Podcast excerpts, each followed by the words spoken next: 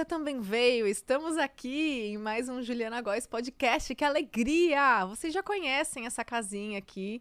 Geralmente eu recebo uns convidados e umas convidadas muito especiais, pessoas que me ensinam, que me inspiram, que de alguma maneira eu admiro, eu acompanho.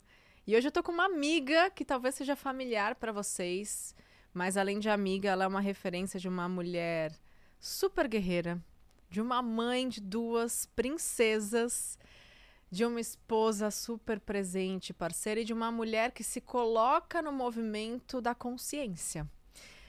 Eu, há vários anos, falando sobre despertar, sobre autoconhecimento, eu percebo que é um caminho sem volta, gente. Que bom, né? Porque a gente vem de uma maneira, e eu acredito que seja um propósito em comum de todos nós aprender, evoluir, expandir. E essa criação de consciência muitas vezes aparece na nossa vida junto com os filhos, porque a gente vê que é um beco sem saída e que você tem que se melhorar. Então, hoje a gente vai conversar um pouquinho sobre isso, sobre consciência, sobre sustentabilidade, sobre melhorias que a gente aplica na nossa vida, nos tornando melhores exemplos. Assim seja e assim é.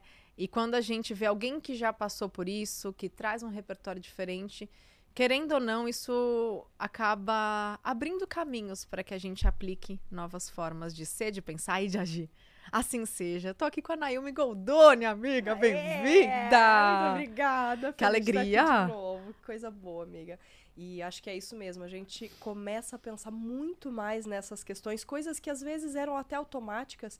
A gente começa a perceber por causa dos filhos. Para mim foi uma mudança, está sendo ainda uma mudança impressionante. E eu começo até a entender um pouco mais da minha história, da minha mãe, das uhum. atitudes. É uma coisa muito é, reveladora, né? Sobre a nossa existência, Sim. sobre a nossa vida, sobre a nossa história. E nem sempre é muito simples, tá, gente? Porque às vezes essa revelação ela vem como até um questionamento do que os nossos pais fazem ou faziam, como eles nos educaram. A gente às vezes entra no lugar da revolta, né?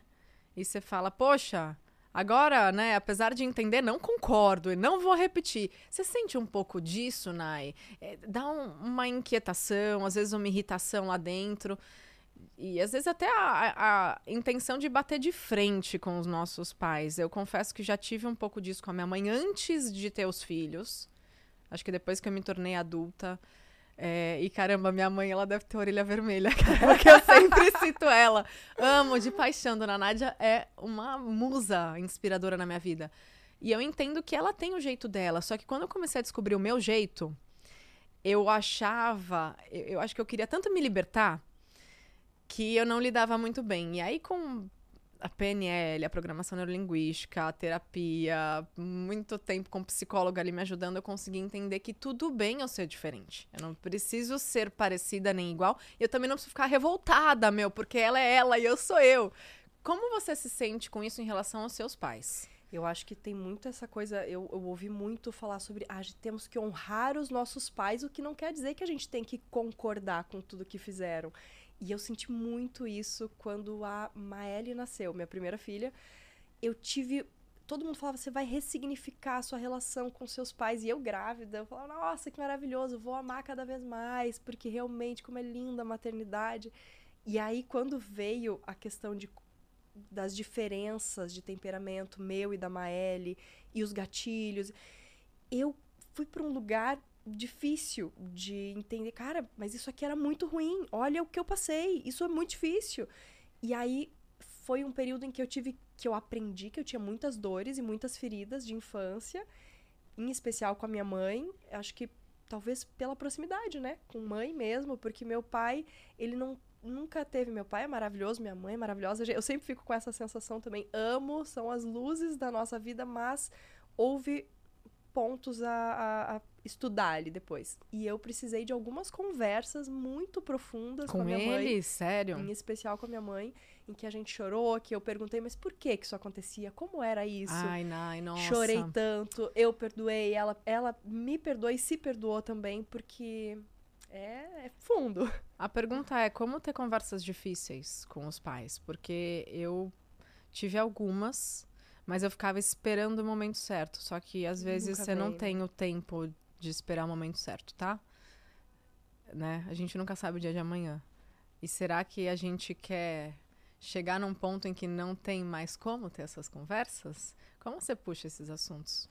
Eu tive a experiência da pandemia, que eu fiquei grávida no Rio Grande do Sul com a minha filha menor, então algumas alguns momentos em que eu perdi a paciência, que eu perdi o controle com a Maeli, a minha mãe se via em mim. E aí eu me sentia muito culpada porque eu gritava, eu vou para um lugar de uma agressividade na fala que eu tenho pavor e que me machuca e que eu tento melhorar dia após dia, né? Não somos mães perfeitas, mas eu estudo muito a disciplina positiva e tento ir para esse caminho, mas é muito difícil para mim, é, um, é bem um esforço. Ainda é um desafio para é. você. E aí isso, essas situações acabaram me levando a conversas mais profundas com a minha mãe. Porque ela estava ali observando, ela estava ali perto. É, sim. É, pois é, acho que criar esse espaço, criar essa abertura, porque nem sempre os nossos pais criaram na nossa infância o lugar do diálogo, né? Sim. Eu vim de uma família em que eu ouvia muito e abaixava a cabeça. Então não era eu que ia lá pedir uma reunião de pauta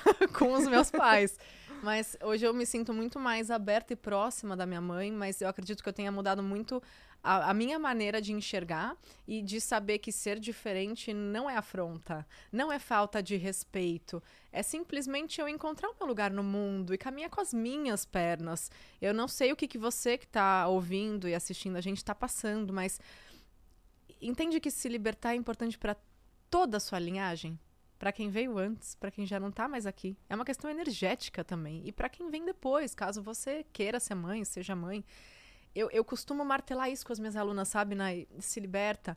E, e, não é um ato de rebeldia, não é egoísmo, não é nada disso. É simplesmente você estar tá nas rédeas da sua vida. Então, se permita fazer isso. E acho é... que pode ser libertador para quem veio antes. É. Se, eu, se a, eu penso a minha filha, que é muito diferente de mim, a Maeli, eu tenho aprendido tanto com ela, porque eu vejo nela que ela não precisa ser igual a mim. Eu vejo qualidades nela que eu falo, meu Deus, é muito difícil para mim lidar com pessoas que vão, que jogam tudo, que sabe, porque eu sou mais introspectiva, sou... para mim é difícil lidar, mas é o que eu sempre quis ser. Que bom que ela é assim. É, então tá vai, vendo? se joga, você não precisa ser como ela eu. Ela já veio melhorada, amiga. Ela já veio melhorada. Então, ela vir e me falar, eu acredito que a gente vai ter algumas questões assim na adolescência, na vida adulta, que ela, mãe, eu não sou você. E, eu, e é libertador eu entender, é. tipo, é verdade. Ela me dá uns chacoalhões, assim, que eu falo, cara, é verdade. Ela não sou eu. E ela pode ser muito feliz sendo assim. E eu sendo como eu sou. E provavelmente os nossos pais, meu pai não tá mais nesse plano, mas tá comigo 100% do tempo, eu tenho muita fé nisso. É, mas eu tenho certeza que para os nossos pais, se eles estiverem num lugar da consciência que, que acolhe isso, eles vão ficar tão orgulhosos. Talvez não seja no primeiro momento, mas um dia eles vão falar que olha o filho que eu criei, olha a filha que eu criei, que chegou nesse lugar da, do protagonismo, né? E amiga, eu tenho uma pergunta para você, porque você é um pouquinho, foi mãe um pouquinho na frente, né? Inclusive, quando eu tava mega gestante da Liliu, que eu fui na sua casa, eu nunca me esqueço do cupcake que você me deu, tão fofa. E de todo o seu aconselhamento, de todos os vídeos que eu assisti no YouTube, você me deu muita guiança. Você e o André são muito importantes para mim. Você já se viu sendo corrigida pela Maeli? Já, foi é, desconfortável. Ela tá com seis, né? Tá com seis. É, e meu bem, o bicho começa é. a pegar, entendeu? Gente, o ano passado, na escola dela, eles estavam fazendo todo um trabalho sobre água. Isso foi muito legal. É, no material escolar tinha um livro especial, um livro de história, mas era sobre água, sobre utilizar da melhor forma. E aí houve períodos de projetos na escola sobre isso. E aí, de repente, ela chega, mamãe, você tá tomando banho muito demorado. Esse banho não pode ser de tanto tempo assim. Você tá gastando muita. Ela, e aí você quer achar uma desculpa e você fala, é, tá é, certo. Você tem que concordar ali, porque eles vão criando consciências que, né, nosso tema tá aqui, que quando a gente estava na infância era muito diferente a conversa. A Sim. situação do mundo, do clima, de tudo. Inclusive a consciência dos nossos pais. É. E eles vêm, às vezes, com os inputs de consciência que eu falo, oi? Só que é, é isso. Eu acho que a gente tem que ser humilde o suficiente para se lembrar que a gente vai aprender provavelmente mais com eles do que eles com a gente. Eu sinto E esse lance da assim. água, ela te abordou e, e que, você lembra o que, que você falou pra ela? Eu percebi que ela estava estudando isso na escola, eu vi que só podia estar vindo dali.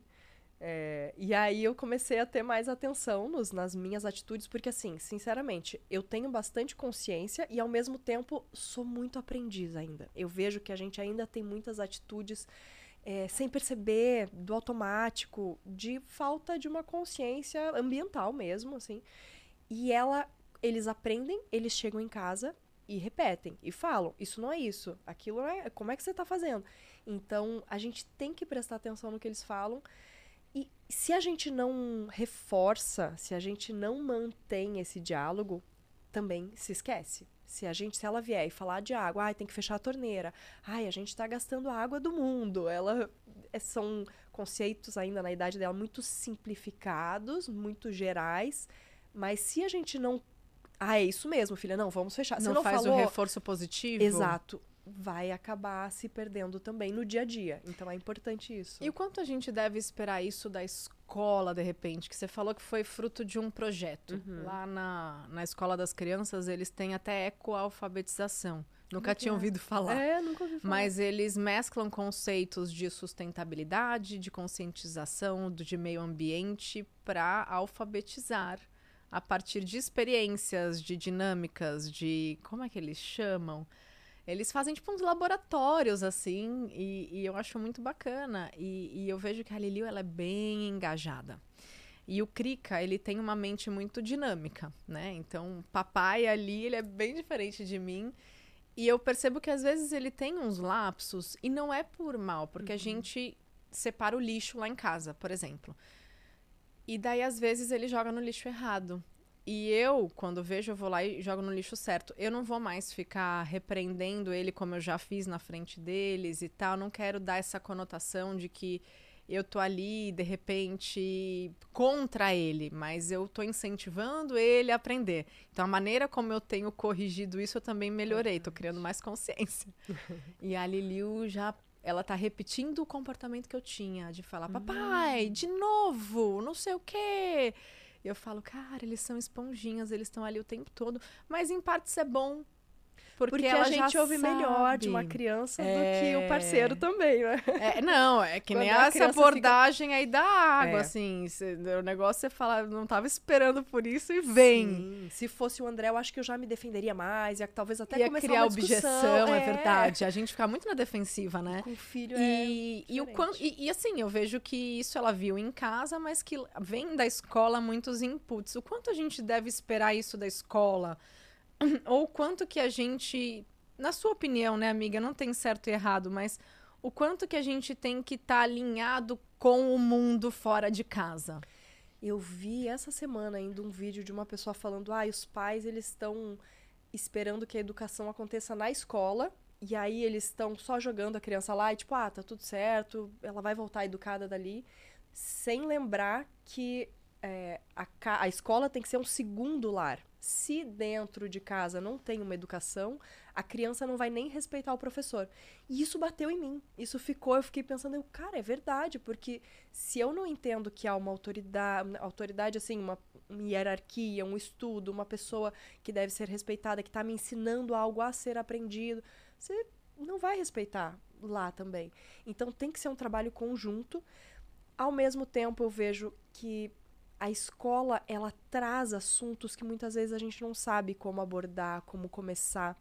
Até essa coisa, como a gente está falando de ambiente, meio ambiente, é, a Maélia ela aprendeu as questões de lixo, qual é a cor de cada tipo de resíduo, né? Ah, esse é resíduo plástico. Meu, esse quando é... você tinha 5, 6 anos, 7 anos, você fazia ideia. De... Eu nem sei se tinha já naquela época, né? Eu não sei, porque eu, Olha eu não lembro como- de, que de bom, existir né? isso. Que bom, muito legal. E tanto que a Maeli veio trazendo coisas assim pra casa. Eles aprenderam as cores e ela chegava e falava, eu falava, mamãe, qual é o vermelho mesmo? Eu falava, ai, filha, eu não lembro. Ah, E aí você vai confundo também. pesquisar. Eu não sei de cabeça. Que bom que tem que- ali é, o negócio. E tem que estar escrito também, ajuda. Mas a gente tem que estar junto com a escola pra reforçar, pra E que isso não se pra aprender. Muito, muito, muito. É, né? Tem muita coisa Pra que a gente caminhar fica- lado a lado. Eu acho que deixar só para escola não funciona. E também, se, é claro, existem muitas dificuldades, eu penso.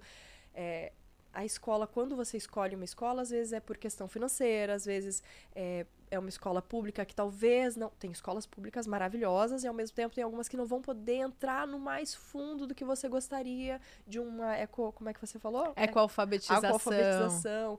É, e ok, então dentro daquilo, dentro do que a escola oferece, como a família pode se colocar também. Sim. De repente, vamos conversar com a escola para ver se faz um projeto sobre tal coisa. Vamos Exato. trazer uma consciência para a escola, para os professores e os professores. Vamos trazer para as famílias que muitas vezes também não têm acesso a tantas é. informações. Acho que é uma troca. É, falando em educação, eu queria até deixar para vocês um presente da Reciclos.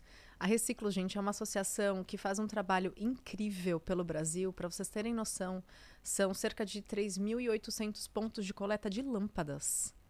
E é um negócio muito específico, assim, sabe? Porque imagina o estrago que uma lâmpada quebrada faz no meio ambiente, fora o tempo que ela vai levar para se desintegrar. Então eu conheci a Reciclos há anos e hoje ela está com a gente aqui nesse episódio como uma forma de presentear vocês com conteúdo que vai ser lindo para as crianças, mas eu quero explicar um pouquinho de como funciona. Uma lâmpada que está fora de uso, que está quebrada, que está queimada, eles têm esses pontos de coleta para o descarte correto e eles fazem um trabalho de educação ambiental. Então, olha só, eles educam professores sobre isso. E eles têm uma cartilha maravilhosa que eu vou deixar um QR Code na tela e eu vou deixar também o link aqui para vocês poderem baixar e oferecer para as crianças, que é uma cartilha de educação ambiental.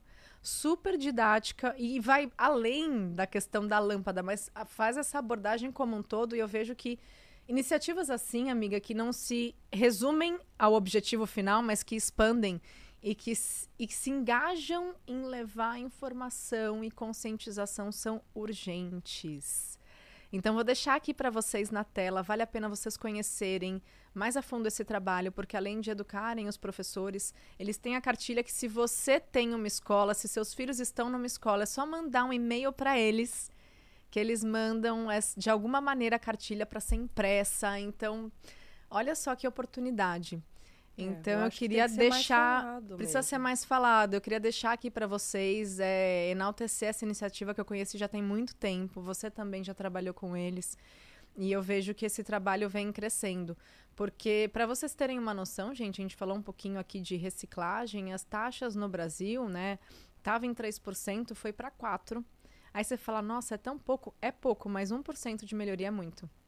É, eu estava vendo a questão até de, da quantidade de lixo é, é 1,3 em 2021 tinha 1,3 bilhão de toneladas de lixo mundial e a expecta ah, o que se espera, o que se imagina, se prevê para 2025 é 2,2 bilhão, Ai, quase gente. dobra a quantidade de lixo. É uma loucura. Muita então é coisa. é importante a gente fazer a nossa parte. O que, que eu fiz lá em Santos durante um tempo? As meninas sabem, né? As minhas lindezas seguidoras que eu já tive até minhocário em casa, eu fazia compostagem e que hoje eu consigo fazer isso na escola das crianças. Mas eu tentei de muitas maneiras, sei lá, fazer a minha parte. Só que o que, que aconteceu? Eu vou dar um relato sincero. Eu fui me informando tanto, informação é super importante, mas a gente se acolhe no processo, porque muito provavelmente a gente vai continuar um ser humano falho.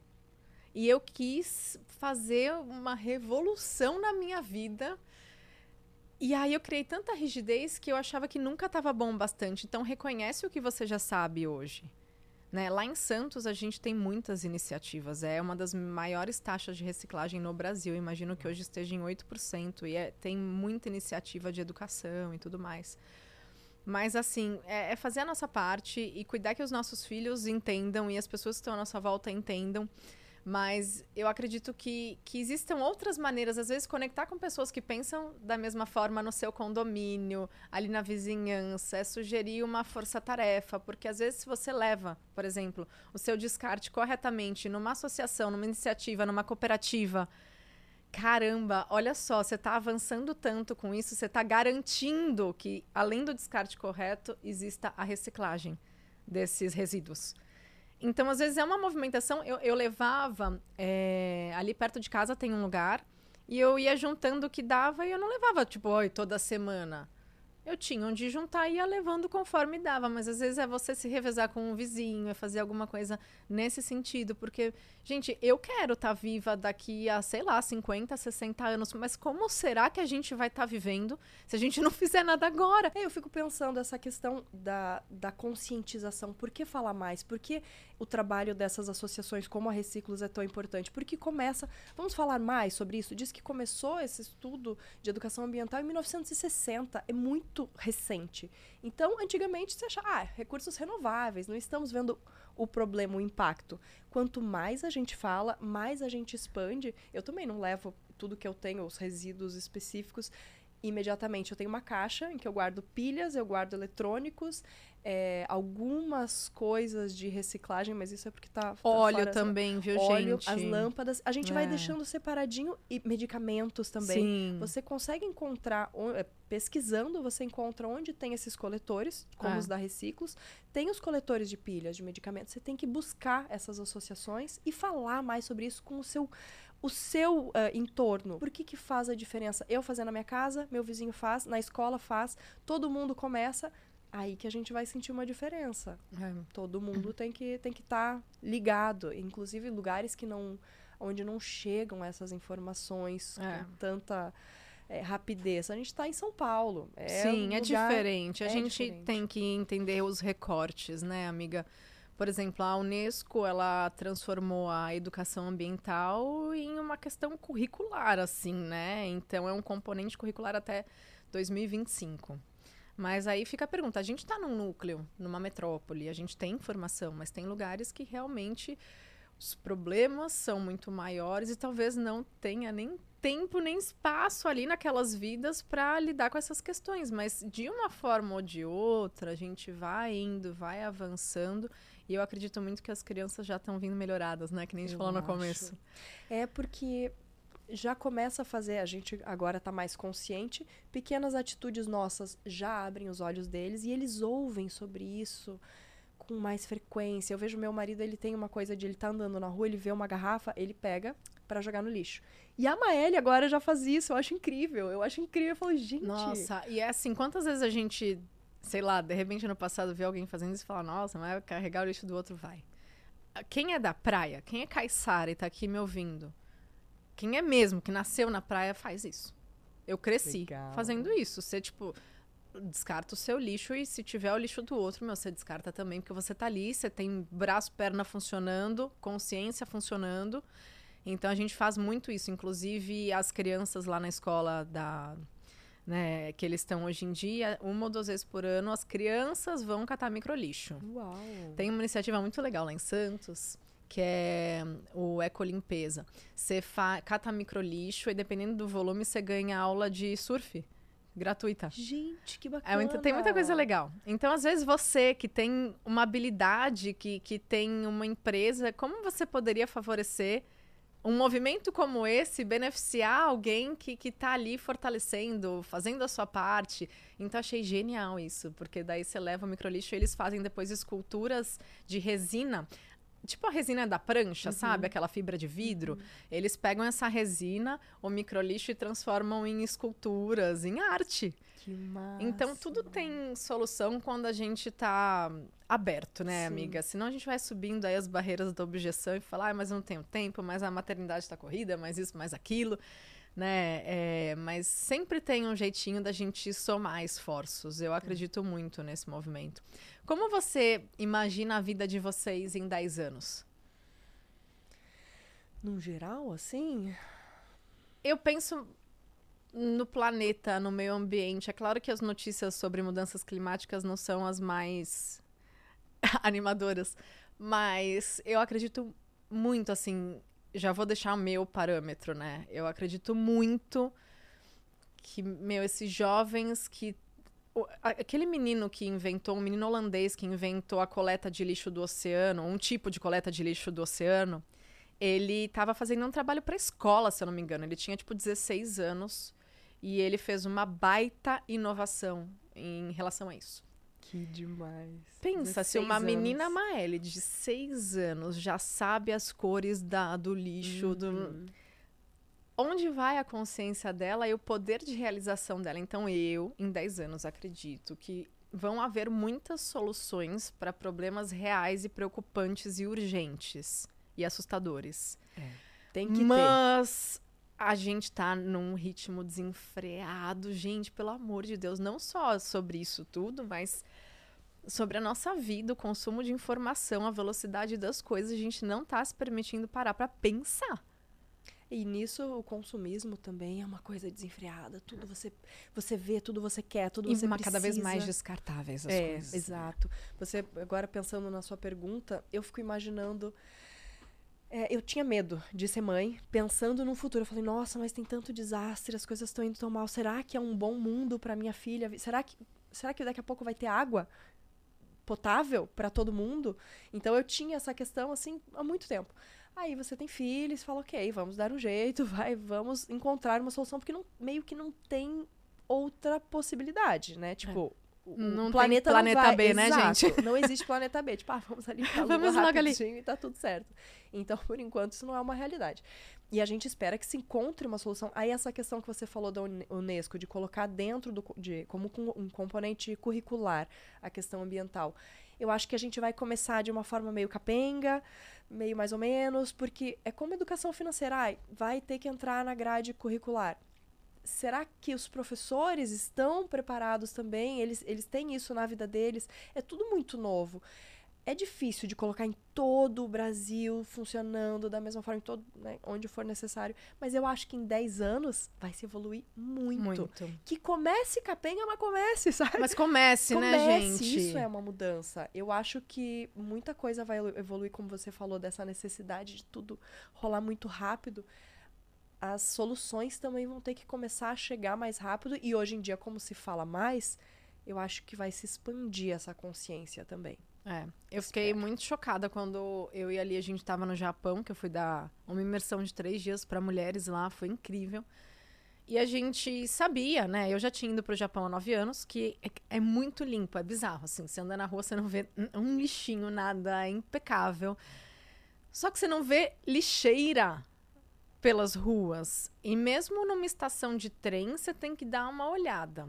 E eu falei, meu, eu tava com residentes lá. E eu falei, gente, qual é o Paranauê? Eles falaram que é super séria essa questão do descarte. Que se você descarta algo que não era na, na, naquela, naquele coletor, uhum. você leva multas altíssimas. O guarda-chuva do Henrique voou, sei lá, um dia tava, a gente estava em Tóquio, tava ventando pra caramba. E a gente comprou um guarda-chuva, né, no caminho que a gente não tinha. E aí, né, aquela coisa, bateu uma ventania, ele voou ao contrário e se desmantelou. Nossa. Aí a gente tava indo pegar o trem bala na estação e ele carregando guarda-chuva. Daí a Lívia perguntou assim pra ele: Você não vai jogar fora? Ele falou: Eu não posso jogar em qualquer lugar. Olha. Eu vou ter que levar comigo até achar o lugar certo. E eles levam. No banheiro não tem papel para secar a mão. Não tem. É só o ventinho. Só o ventinho e elas têm a cultura de andar com uma toalhinha na bolsa, as crianças também, para secar e reutilizar, né? Não é descartável. Você seca a mão, você lava e seca de novo e aquela coisa. Interessante pensar no sistema de tratamento de água, porque ele não joga o, o lixo higiênico, né? O papel higiênico também na lixeira, joga na privada, daí eles tratam lá, é uma questão. Uhum. E tem um lixinho minúsculo para o descarte que você não vai jogar no vaso sanitário, né? Mas é uma coisa, e às vezes eu acho assim, é, pega um país que não tem os problemas que a gente tem, que já está focando em outras coisas, né? Porque a gente está resolvendo questões, né, profundas de, enfim, que eu não vou nem começar a citar, mas pega um país de primeiro mundo, um país muito, muito, muito mais antigo, milenar e tudo mais, e traz um pouco dessa consciência aplicando para o possível. Uhum. Porque daí sim eu acho que funciona, amiga. Não adianta que nem eu fiz naquela época de me conscientizar e querer ser o maior exemplo de todos e me sentia muito frustrada, porque eu não conseguia. É pegar o ideal e adaptar para a realidade. Eu falo isso para vocês até em relação a comportamento. Que muitas vezes você começou aí seu despertar do autoconhecimento, você vai fazer uma leitura, um curso, uma mentoria e você quer mudar da água para o vinho. É, não rola. Traz para sua realidade, para o seu possível, se valida e bola pra frente, porque senão, amiga, não sustenta, você frustra e para. Um passo atrás do outro, né? Você falou do Japão, eu vou ter que falar de uma experiência. Que você morou fui- fora há muito tempo, né? Amiga, eu fui pra Índia e foi a experiência mais louca que eu tive em relação a, a, a- lixo. Porque lá a gente acordava, era um, é um lugar muito quente, eu morei em Mumbai. E aí a gente acordava com um cheiro muito forte de esgoto, de, de cheiro ruim. A gente não sabia de onde vinha. E aí a gente foi eh, conhecendo um pouco mais a área. E a gente, eu lembro de ter ido por um dia para um teste como modelo, e eu fui juntando lixinho, coisa, numa sacola na minha bolsa. Quando cheguei no lugar, eu olhei e falei: "Ah, eu não tô achando lixo, onde eu posso colocar?" A pessoa falou: "Ah, me dá aqui." E jogou. Jogou. Jogou no lado assim. Eu falei: "Eu tô, sei lá, quantas horas, duas horas com isso aqui carregando." E eu acredito nesse, nessa área onde a gente estava, era tudo, tinha muito lixo pela rua, por todos os cantos, era muito assustador. E eu acredito que essa questão de uma consciência que tudo estava chegando lá na época faz 10 anos, ok? 10 mais 10 anos. Mas faz- eu fui depois e, e ainda é assustador. E complementando, por isso que eu falei, vamos olhar para quem já tá fazendo direitinho. Eu fiz uma oficina de sustentabilidade em Rishikesh. Eu fui estudar meditação, yoga, e aí tinha umas oficinas que você pagava um valor simbólico para causas sociais. Você podia aprender de tudo. E eu fiz, eu fiz uma de permacultura e fiz uma de sustentabilidade. Eu sempre gostei desses assuntos. E daí, o que, que eles trouxeram? Eles estavam desenvolvendo um mecanismo de construção a partir de garrafa PET que você ia enchendo de lixo. Você já viu? Não. Tem algumas pessoas que falam de sustentabilidade até sugerem que você pegue do mesmo material, você vai pondo dentro e socando dentro da garrafa PET e lotando, porque você diminui volume, Uhum. facilita o descarte e você tá pondo ali mais do mesmo. Então você vai socando o lixo e lá não tinha muito isso, podia pôr todo o lixo reciclável, sei lá, qualquer lixo lá dentro. Ia pondo lá e e enchia. Eles criaram uma forma de construir com essas garrafas lotadas de lixo. Uau. E aí era um case mundial de sucesso que estava sendo implementado lá na Índia. Muito legal. E o cara que ministrou esse workshop, ele era um dos precursores disso, se eu não me engano, também era holandês. Sei lá o que, que tem na água da Holanda, né, gente? Desses Países Baixos, porque olha. E ele levou isso, eu falei, nossa, por quê? Custo zero de, ma- de matéria-prima. Daí, claro, Uhum. você vai ter lá o, o cimento, sei lá como é que eles fazem, se eles faziam alguma coisa bioló é, bi- um biomaterial de. Porque tem, né? Sim. Com argila, materiais naturais. Eu não sei qual era o Paranauê para juntar e fixar e condensar, mas eles já estavam construindo. Viraram uns tijolos praticamente. Que legal. Exatamente. Então, assim, tem coisa que a gente nem imagina. Mas eu acredito que todo mundo possa ter um insight. Compartilha esse insight. Às vezes não é você que vai executar, mas alguém que tem ali um expertise, que tenha vontade, vai lá e vai exe- executar. E eu, eu falo isso porque um dos projetos que eu tenho mais orgulho na vida, que foi o Zen, meu aplicativo, começou assim, eu compartilhei uma ideia. Que caiu numa pessoa, que levou para outra pessoa, que virou uma reunião, que virou um projeto. Eu imagino que provavelmente a Reciclos também. Foi uma ideia de alguém incomodado, que quis solucionar um problema, que levou para outra pessoa, que levou para outra pessoa, e hoje é uma associação com 3.800 pontos de coleta no Brasil, que ajuda a conscientizar, educando professores e distribuindo cartilhas nas escolas e, sabe assim? Sim. Tudo nasce de uma inquietação, gente. Houve a inquietação. Ela pode ser uma grande solução, não só para sua vida, como para todo o seu entorno. Essa questão das lâmpadas, eu só fiquei sabendo por causa da Reciclos. Qual é, qual é a questão? Ah, ok, tem que reciclar 90% dos componentes é reciclado, mas tem substâncias químicas nas lâmpadas Tóxicas. tóxicas que vão pro meio ambiente. Tá, quebrou, aí vai pra terra, vai, ele. Contamina as águas, o solo. Os peixes, a, a gente aí vai lá, vai pro solo, foi pra água, foi pros peixes, comemos os peixes, nos contaminamos. É, é um ciclo gigantesco. E eu falei, cara, a gente às vezes só não tem essa informação, porque quando a gente junta os pontinhos, fala, meu Deus, é tão óbvio, realmente temos que ter esse cuidado. E aí a gente pode usar a nossa voz para multiplicar, né, para espalhar esse conhecimento para mais pessoas. Isso é importante. E cada um pode fazer isso na sua escola, na sua casa, né? É Troca ideia, bacana. você vai se conectar com pessoas que, que têm sintonia. Algumas não, e faz parte. Como tudo na vida. Sim. A gente vai sentar numa mesa de restaurante, eu vou pedir uma coisa, você outra, você outra. Pra mim tá uma delícia, pra você não tá. Então, assim, como tudo na vida, a gente tem, né? Não, não vai concordar com tudo, não, nem tudo vai fazer sentido, mas pinga, planta essa ideia que, que vai.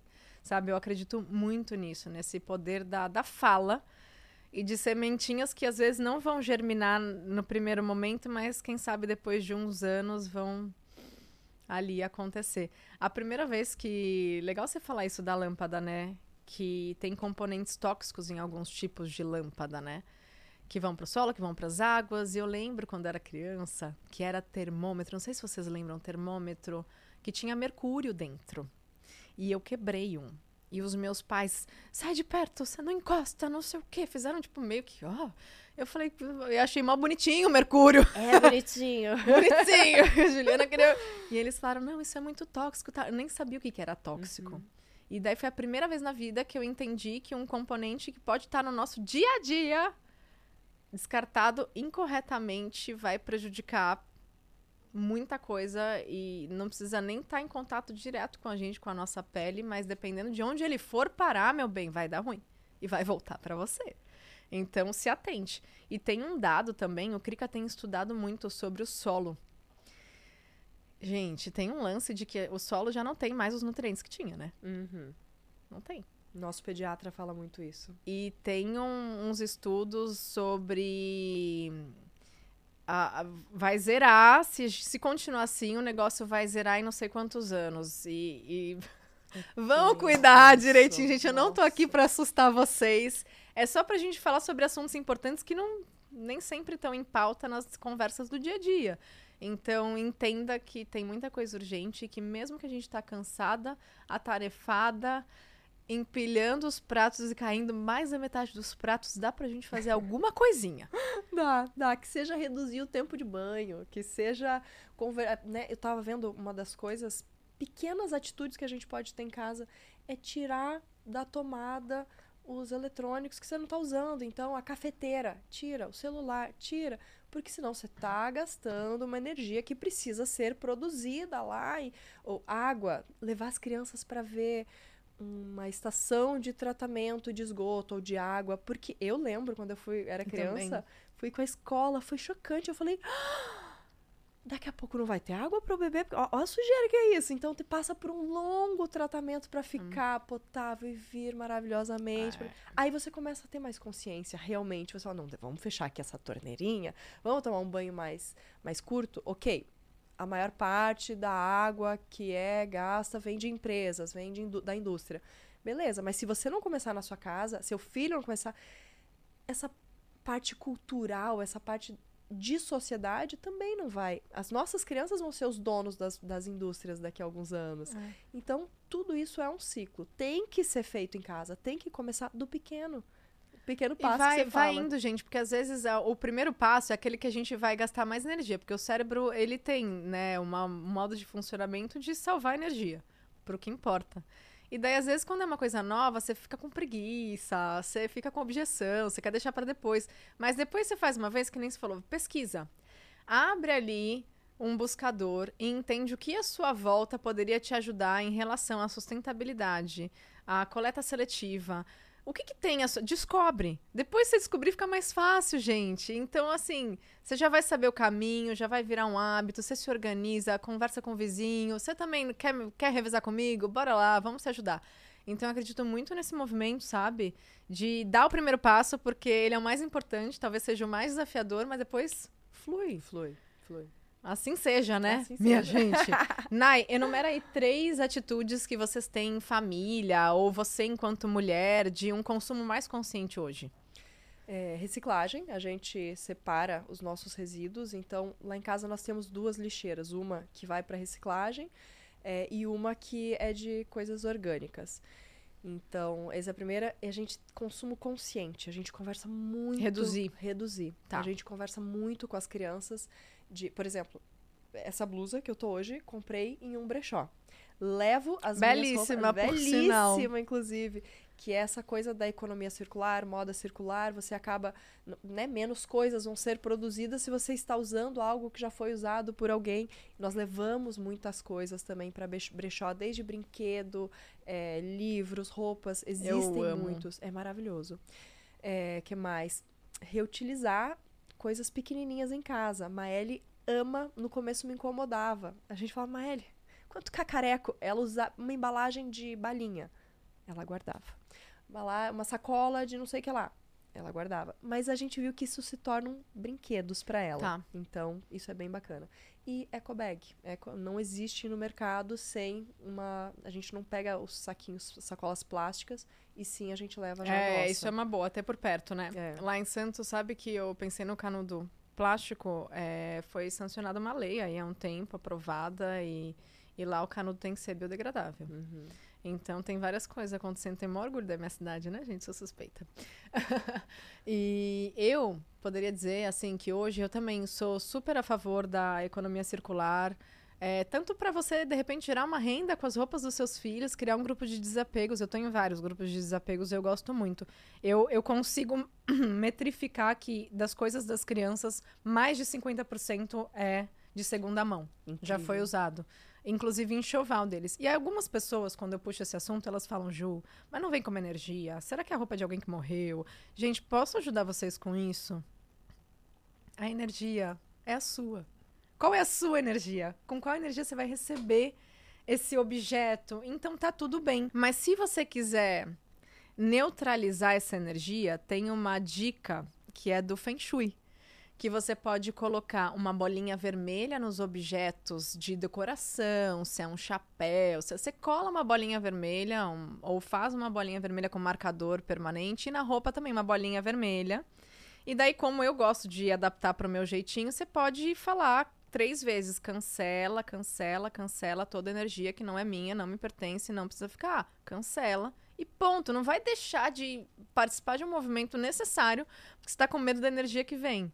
Entendeu? É, é, então, assim, se eu puder te ajudar com isso, vai fundo e, e, esquece, filtra. A energia é sua. Se a sua energia tá bem, tá em dia, meu, você tá, tá blindada de alguma maneira e pronto. Adorei, adorei. Gostou? Nossa, e aí a questão econômica também, gente. As é, meninas também. Gente. Pegou a Maia, ele pegou muita, muita, muita roupa da prima. Minha prima falou: ah, eu vou te dar umas roupas que a Laurinha usou. Eu falei: ah, beleza. Uai, será? Eu posso comprar?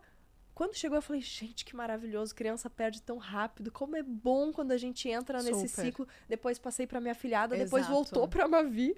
E eu vou repassar também. Não, a é economia isso. que você faz, assim. É... E hoje tem muito brechó online, tá, gente? Não precisa ir num lugar físico, as coisas vêm cheirosas, tá? Não tem aquela, ai, tá tudo mofado. Não, já mudou muito essa situação. Eu sou super a favor.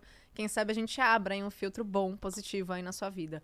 Além disso, eu acho que o diálogo com as crianças é, de que elas já tenham mais consciência, inclusive de brinquedos. A gente tem, ganha muita coisa, tem acesso a muitas coisas, então eu procuro compartilhar para evitar essa mentalidade de excessos. Claro que a gente tem muita coisa. Tem, eu sei.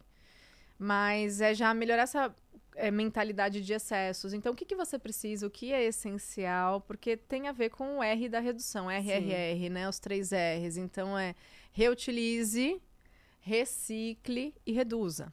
Não sei se é nessa ordem, mas enfim, a ordem São dos fatores não altera o produto.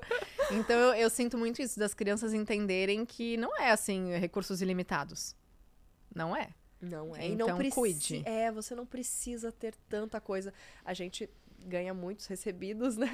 Muitos presentes. E eu vou guardando, às vezes, até se não fossem recebidos, eu lembro que eu vi uma vez sobre, ah, fez festinha de aniversário, a criança ganhou 50 presentes, 10 presentes. Enfim, precisa de tudo isso?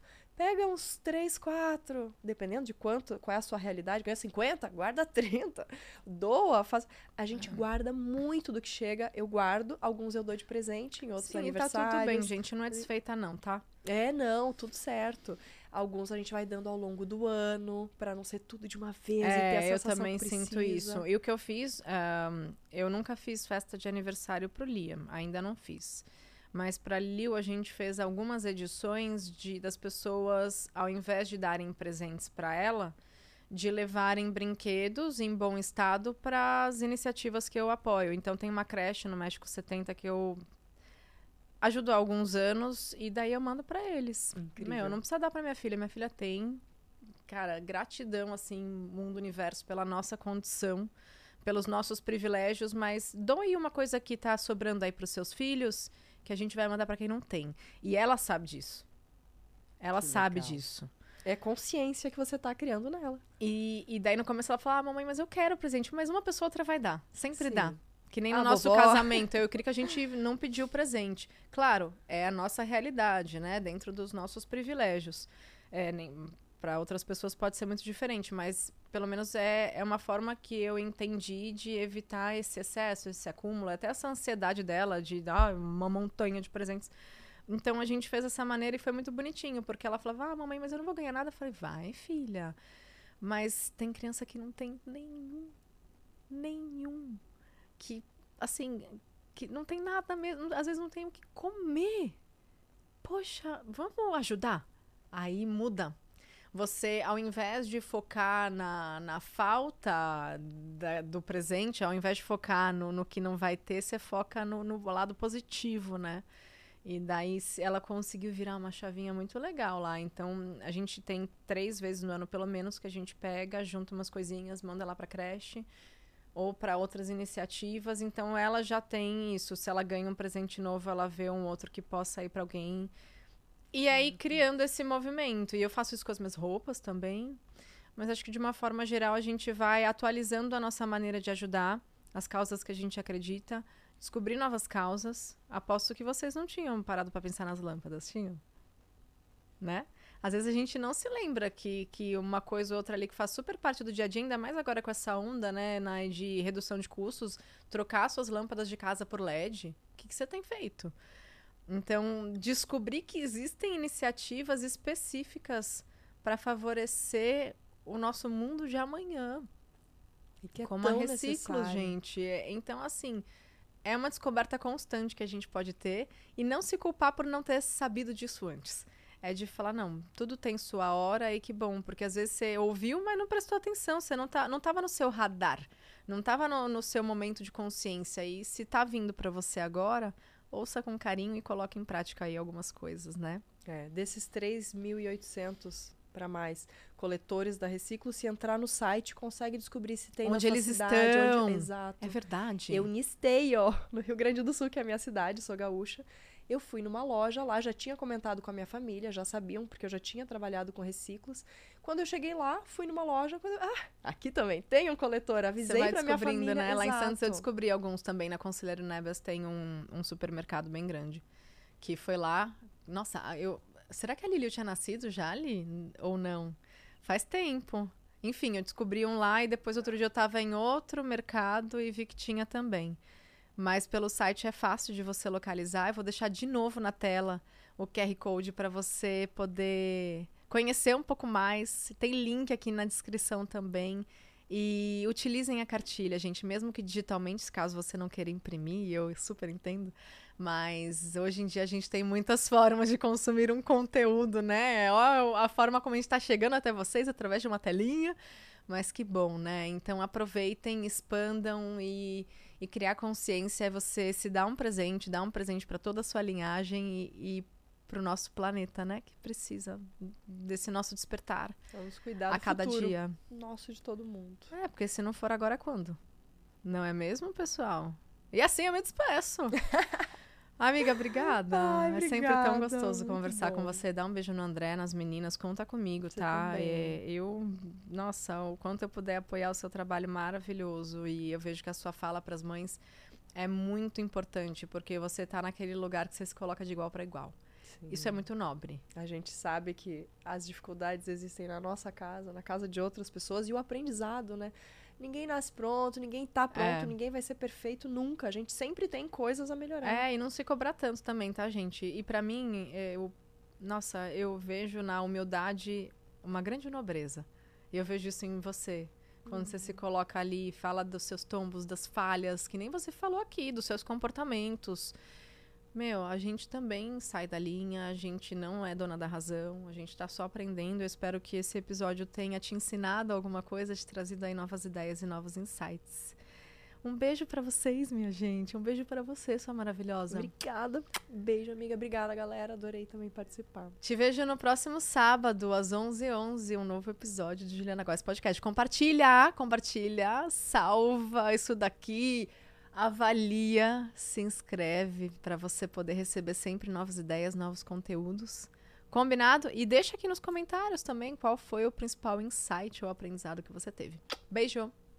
Até mais!